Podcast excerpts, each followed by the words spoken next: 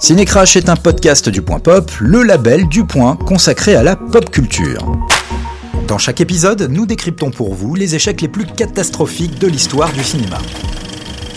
Showgirl, ça reste pour les Razzie Awards un des pires films de tous les temps Alors, aux États-Unis, quoi. C'est l'un des échecs commerciaux et critiques les plus retentissants dans la carrière de Paul Verhoeven.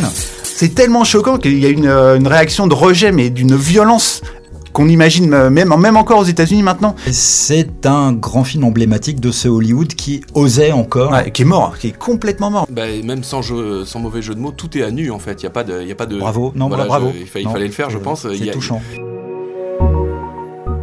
Un podcast imaginé et présenté par Philippe Getch. Retrouvez tous les épisodes de Cinécrash et l'ensemble des podcasts du Point sur Apple Podcast, Google Podcast, Deezer, Spotify ou votre application de podcast préférée.